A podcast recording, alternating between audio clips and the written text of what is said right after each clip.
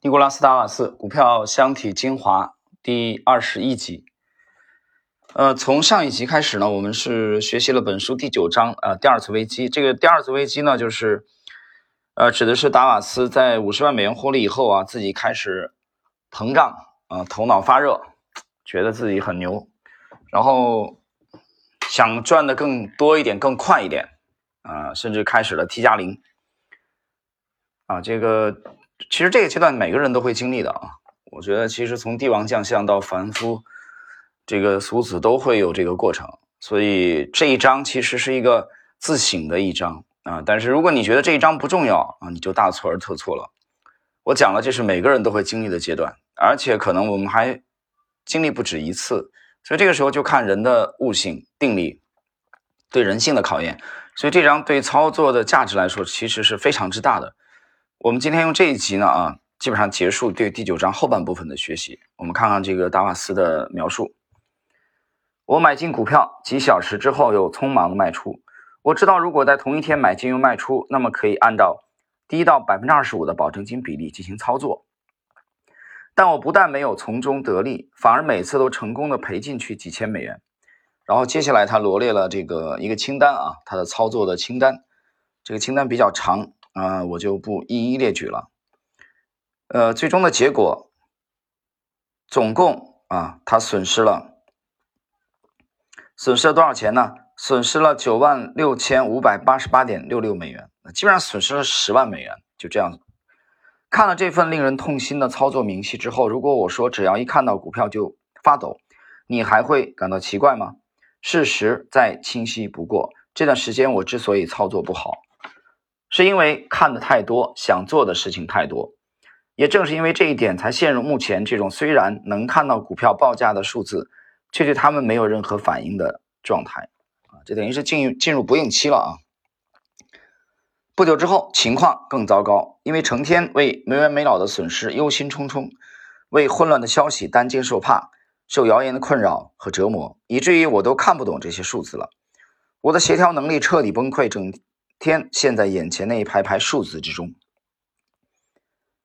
我的却并不理解其中的含义，脑海一片模糊。最后，这种状态着实令我担心，感觉自己就像一个与世隔绝的醉鬼，而且不知道为什么会弄成这样。在经历了灾难性的几周之后，我冷静地坐下来，反省这次状况的原因。那么。为什么我在香港、加尔各答、胡志明市和斯德哥尔摩那样离华尔街很遥远的地方，都能对股价有良好的感觉，而现在离华尔街只有半里之遥，却对股价没感觉了呢？这两种情况有什么不同吗？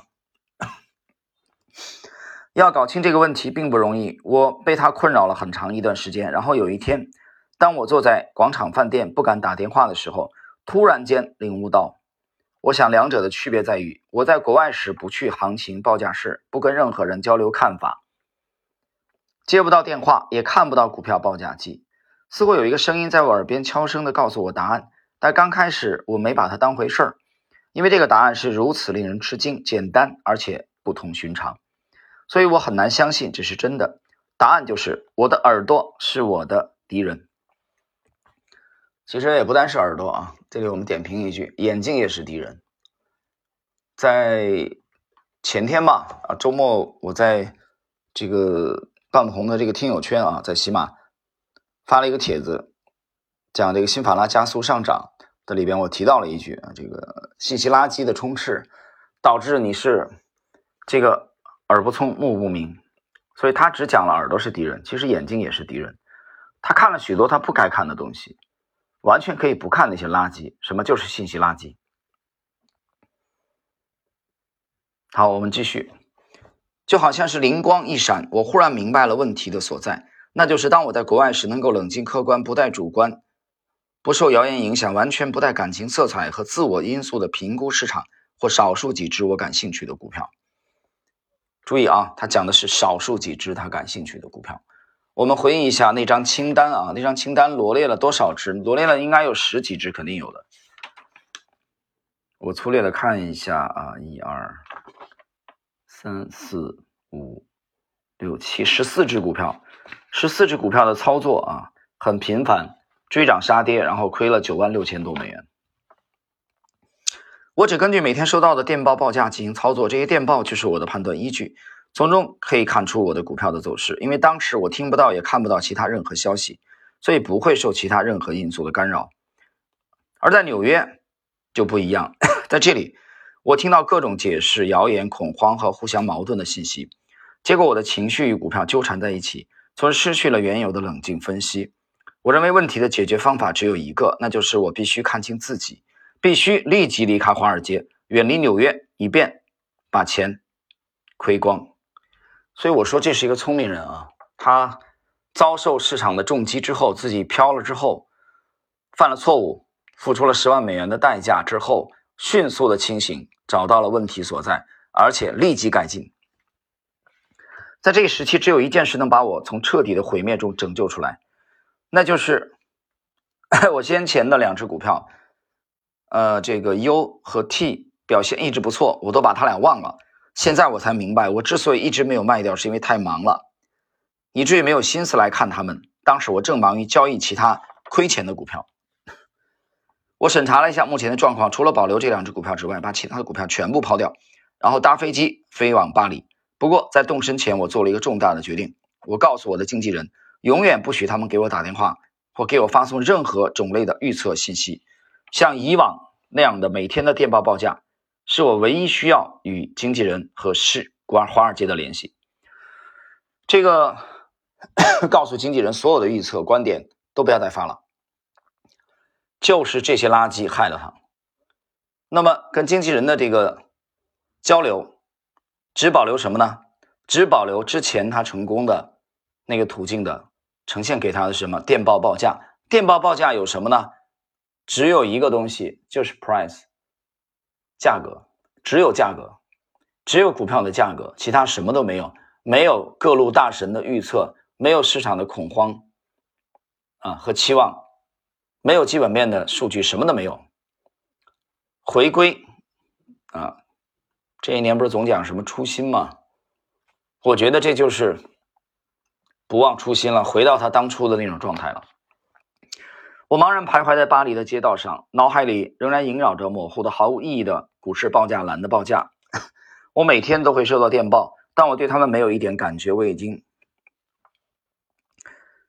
呃，抱歉啊，这个我刚才那一点啊，这一点看差了。我们这个继续。他这个阶段啊，这个是失去了信心。我们看他怎么彻底恢复的。正当我认为这这种状况永无止境时，却发生了一件事。那是我在巴黎待了两周之后，有一天我在乔治饭店拿起每天收到的电报，沮丧地扫视着上面的内容。不知道怎么样，电报上的数字似乎没那么模糊了。起先我还不相信，我感觉自己死死地盯着这些数字，就像从来没见过一样，因为我担心自己看到的只是幻象。我焦急地等待着第二天的电报。当我收到时，毫无疑问，他们的确日益清晰、熟悉起来。在随后的日子里，我的电报越来越清晰。我开始像以往一样看报价，我又能从中看出某些股票走势更强，另外一些更弱。同时，我对股票的感觉也回来了，逐渐的，就像一个病人一样恢复了自信。我重新获得足够的勇气来接近市场，但是我已经。吸取了以往的教训，我决定把下面这一条定为永久的原则，即永远不再去经纪人的办公室，而且必须禁止我的经纪人给我打电话。我只能用电报传来的股票报价，其他任何东西都不许接触。即便我返回纽约的宾馆，也必须坚持自己的原则。我那些带来灾难性损失的交易，正是离华尔街很近的地方完成的，所以我必须与华尔街保持距离。每天，我的经纪人必须向我发电报，就像我远在香港、卡拉奇和斯德哥尔摩一样。另外，除了我要求的股票报价外，我的经纪人永远不许向我发送其他任何股票的报价。他们不许向我推荐任何新股票，因为我会立即把这种股票归为谣言一类。我将通过翻看每周的财经周刊，亲自挑选股票，就像以往一样。然后我还会像以往一样，在决定是否投资以前，仔细研究这只股票。就好像从一次空难中生还，而且知道他必须马上再次起飞，否则就会发疯的人一样。我知道只有一种办法能保证这项措施万无一失。我订了一张返回纽约的机票。那么，以上呢是本集的内容啊。所以我说达瓦斯还是很聪明啊，很有悟性。一旦碰壁以后，快速的找出了问题所在，而且立即改进。改进的内容有以下几个要点啊：屏蔽掉所有的跟股票报价没有关系的信息，所有全都屏蔽掉。然后只关注少数几只自己经过筛选的感兴趣的股票，对其他任何的股票不看、不管、不问。第三，远离华尔街，与市场保持距离。啊，所以有人研究过，说这个沃伦巴菲特住在奥马哈那个小镇，啊，大半辈子，你认为他这个租不起华尔街旁边的这个办公楼吗？显然不是这个原因。所以跟市场保持距离，啊，这是一个。优秀的投机者或者投资者必须具备的基本的素质。关于这一点，我这里不再展开了，因为《股票作手回忆录》这部名著当中有过已经非常非常精彩的论述了，大家可以去听一下啊。对《股票作手回忆录》的解读。呃，时间关系呢，我们今天的这一集的解读就到这里啊，我们结束了第九章的学习。